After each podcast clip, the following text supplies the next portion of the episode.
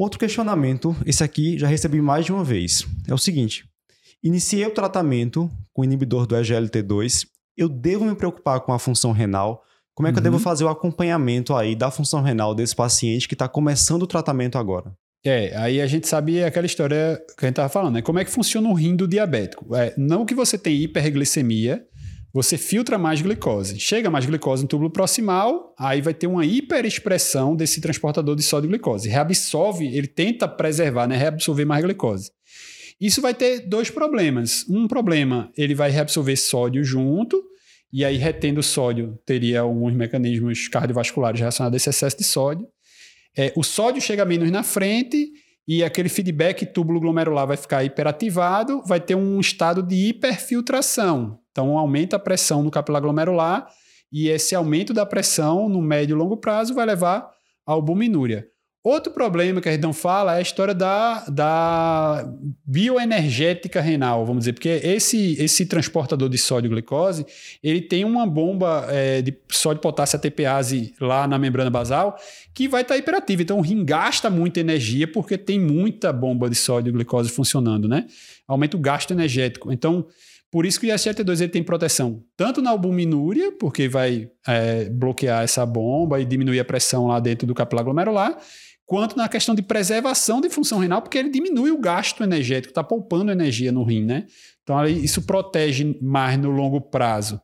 É, então, assim, sempre que você começa SGLT2, como, como, como você começa a IECA, você diminui essa pressão no capilar. Quando você diminui a pressão do capilar glomerular, né, na, da, na cápsula, você vai cair um pouquinho a taxa de filtração glomerular. O rim está hiperfiltrando. Então, essa queda inicial sempre ocorre, é normal esperar ali em torno de 4%, 5%, né? Se é uma queda muito expressiva, acima de 30%, é que você vai se preocupar em, em suspender. E já tem dado até mostrando que a queda é, é que dá o benefício, né? Se não cair, não vale, né? Quem teve queda maior, né, reduziu e, mais desfecho. É, é como se você dissesse assim, ele, a queda da taxa de filtração inicial é mostrando que realmente tinha hiperfiltração e que você resolveu aquilo, né? Então, essa queda ali é um marcador de efeito do ISGLT2. Está dizendo que realmente o ISGLT2 fez efeito no rim.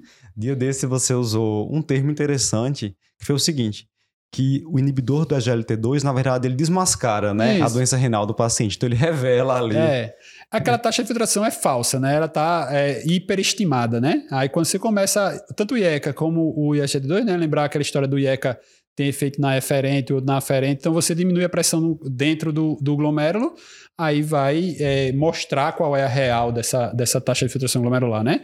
Então essa queda vai cair no início, mas vai preservar no médio e longo prazo. A ideia é meio essa. E aí, assim, pessoal, não existe hoje no guideline uma recomendação formal do que fazer uhum. quando essa taxa de filtração glomerular cai mais que 30%, né? Mas geralmente aí uma dica prática é o seguinte: avaliou ali caiu mais que 30%. Então, vai ver se o paciente está usando dose alta de diurético, se ele não está uhum. usando algum anti-inflamatório, se esse paciente não perdeu muito peso naquele período de uso, ali nas primeiras quatro ou oito semanas, que ele Isso. pode estar muito espoliado, pode estar desidratado. Uhum. Tenta corrigir esse fator que está associado, reduz ou suspende diurético, suspende o anti-inflamatório, e aí reavalia essa função renal após 30 dias. Perfeito. Se depois disso continuar com essa queda persistente, aí você cogitaria é... tirar a droga, né? É, perfeito o que você falou também, essa história de você ver essa queda de 30% nessa primeira, nesse primeiro bloco aqui de 4, 8 semanas, né? Porque se você disser assim, comecei a SGLT2, um ano, dois anos, três anos depois caiu, meu filho já vai cair, né? Ele reduz a velocidade de queda, né?